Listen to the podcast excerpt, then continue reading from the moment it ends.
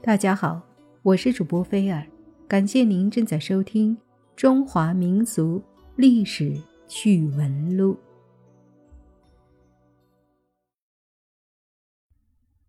西夏王陵就是西夏王朝历代皇帝的陵寝，坐落在贺兰山东麓，在方圆五十三平方公里的陵区内，分布着九座帝陵。二百五十三座陪葬墓，是中国现存规模最大、地面遗址最完整的帝王陵园之一。壮观的九座王陵，在阳光的照映下显得金光富丽。这里最早的一座王陵，距今有九百多年历史。如此漫长的岁月，许多附属建筑如阙门。碑亭、月城、内城、献殿、内外神殿、角楼早已被风雨侵蚀的毁坏坍塌了，但为什么以夯土筑成的九座王陵主体却依然挺拔独存？这是什么原因？这一直也是考古学家探寻的答案之一。生活在贺兰山麓的党项民族。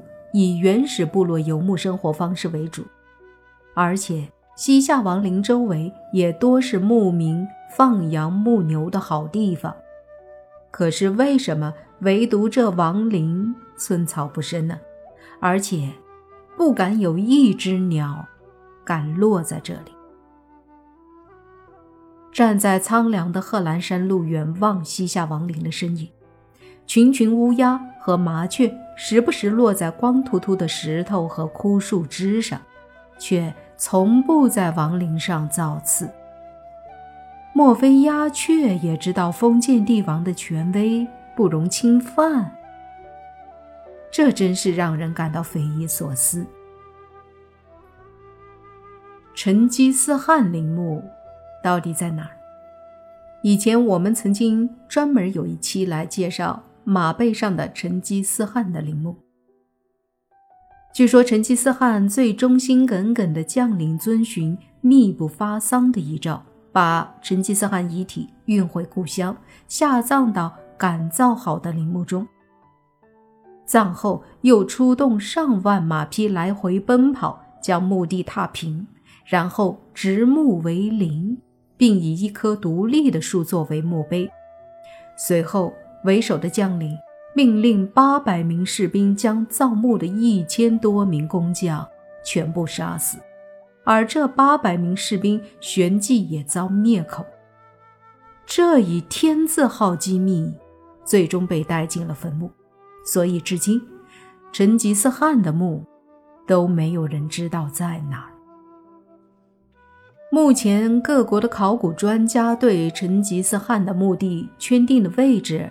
比较认同的有四个地点，一个是位于蒙古境内的肯特山南、克鲁伦河以北的地方；二是位于蒙古国的杭爱山；三是位于中国宁夏的六盘山；四是位于中国内蒙古鄂尔多斯鄂托克旗境内的千里山。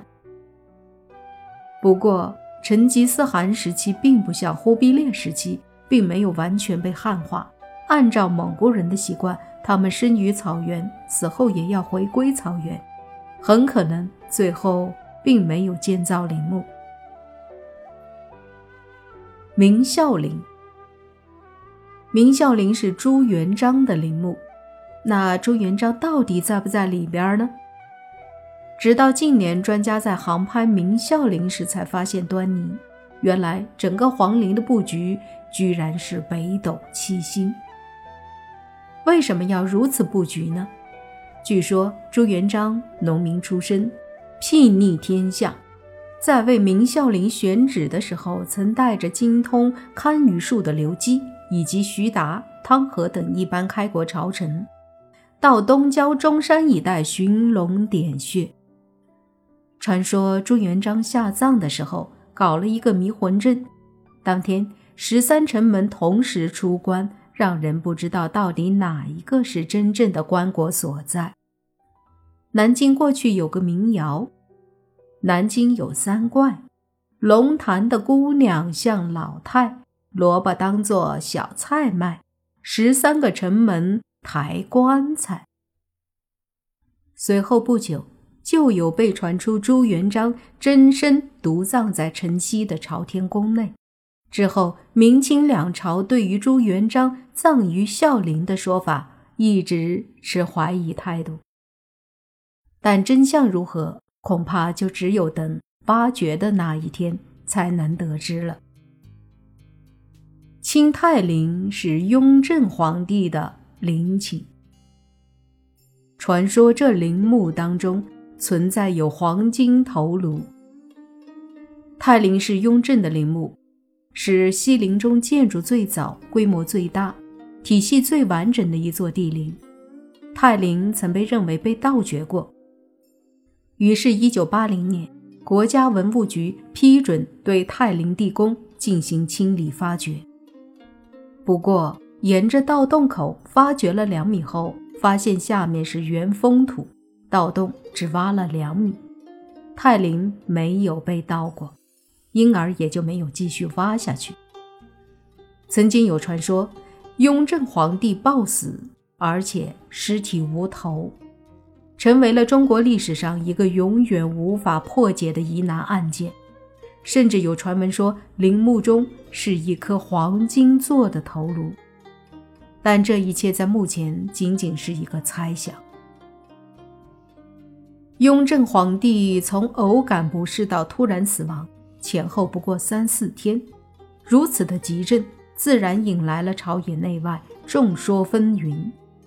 雍正突然暴毙，也成为大清朝最为著名的谜团之一。万历皇帝的陵墓，被称为三百年后的报应之谜。定陵是明朝第十三位皇帝神宗朱翊钧。及其两位皇后的合葬陵，位于北京市昌平县境内天寿山南麓，建于1584年到1590年，占地面积18万平方米。原地上建筑有宝城明楼、隆恩殿、隆恩门，左右廊庑、载生亭、神厨、神库、碑亭，后仅存宝城和明楼。万历帝年仅十岁的时候即已登基，在位四十八年，是明朝在位时间最久的皇帝。这么多皇陵中，是我国第一个，也是唯一一个由北京最高层批准同意发掘的。为什么定陵会被选择呢？根据目前已解密的相关文件，当年发掘皇陵的请示报告根本就不是定陵。而是朱棣的长陵，这里面有不少历史谜团，似乎是一种报应，又好似一种巧合。因为定陵开始建筑的时候，就传出了风水不吉利的声音。定陵首遭开掘，是否还有其他原因呢？实际上，定陵与永陵是十三陵中的变种，规制与长陵变化较大。景、裕、茂、泰、康、昭、德的规制与长陵相同，地宫设计与地面建筑齐全，只是规模比例变小了，是长陵的简化版。如果从积累长陵的发掘经验来看，从上面七陵中选择最为合适。可最后阴差阳错，也可以说是鬼使神差。朱翊钧的陵寝中标了。如果从一九五六年算起，把时空推到三百三十六年前，也就是公元一六二零年之前，看看朱翊钧在世时的情况，唯心者们或许会看到某种报应。